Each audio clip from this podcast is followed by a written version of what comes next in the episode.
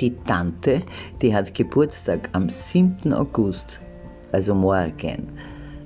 Und was ein netter Neffe ist, der gratuliert natürlich seiner Tante mit allen möglichen Blumen oder zum Beispiel seinem Po, den er ihr hinhält, damit sie gleich zur Auffrischung ihm ein paar auf den Hintern hauen kann.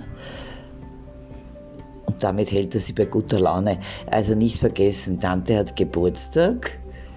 Meldet euch bei ihr und schön brav sein.